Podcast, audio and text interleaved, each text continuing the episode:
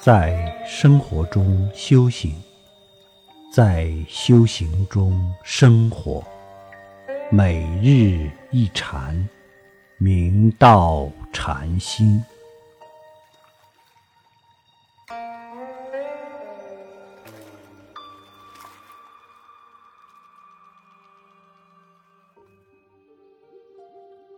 杭州云栖祝鸿禅师。字佛慧，号莲池，杭州仁和人。祝鸿禅师十七补祝生，以学识德行而名重一方。其邻居有一位老婆婆，每日坚持念佛号数千声，常年不怠。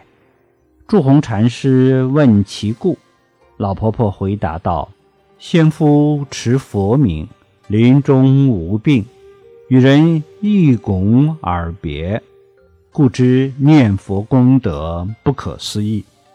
祝鸿禅师深受启发，从此便七心净土。为了警测自己精进用功，祝鸿禅师特于案头上书“生死事大”四字。一日，祝鸿禅师阅读《慧灯录》，失手打破茶杯。若有所醒。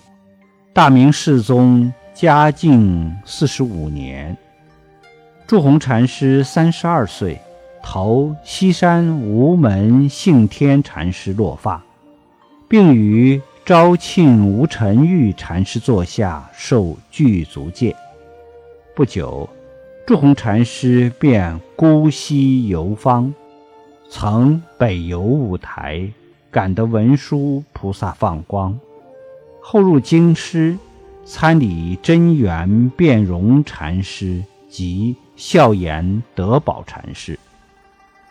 处理德宝禅师于柳巷，祝鸿禅师便请求开示修行法要。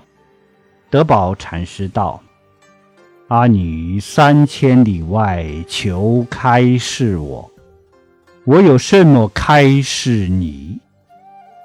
祝鸿禅师一听，恍然有醒，于是辞归。一日，祝鸿禅师途经山东东昌府的时候，听到桥楼鼓声响起，忽觉身心脱落，豁然大悟，遂作偈曰：“二十年前事可疑。”三千里外欲可期，焚香至己魂闲事，摩佛空争是与非。让我们倍感启迪的是，从二十七岁到三十一岁，祝鸿禅师连遭丧父、失儿、亡妻、丧母之打击，深感人命无常。生死事大，人生在世，不可避免的会遭遇许多逆境和磨难。世人往往心怀恐惧，深陷于泥潭中挣扎；而修行人则是心怀感恩，以此为契机，铸就成就的资粮。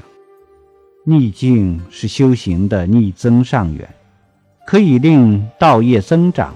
磨练自己，更快成就。逆境来临时，我们要有决定的勇气和信心，要有愈挫愈勇的信念。在一次次的历练中，要把得定，透得过，让自己产生质的飞跃。不经一番寒彻骨，怎得梅花扑鼻香？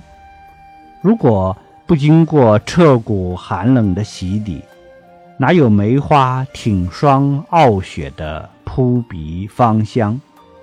祖师大德往往都有超绝的人格、惊人的耐力，在苦难中历练成长，最终得以增福开慧、圆正菩提。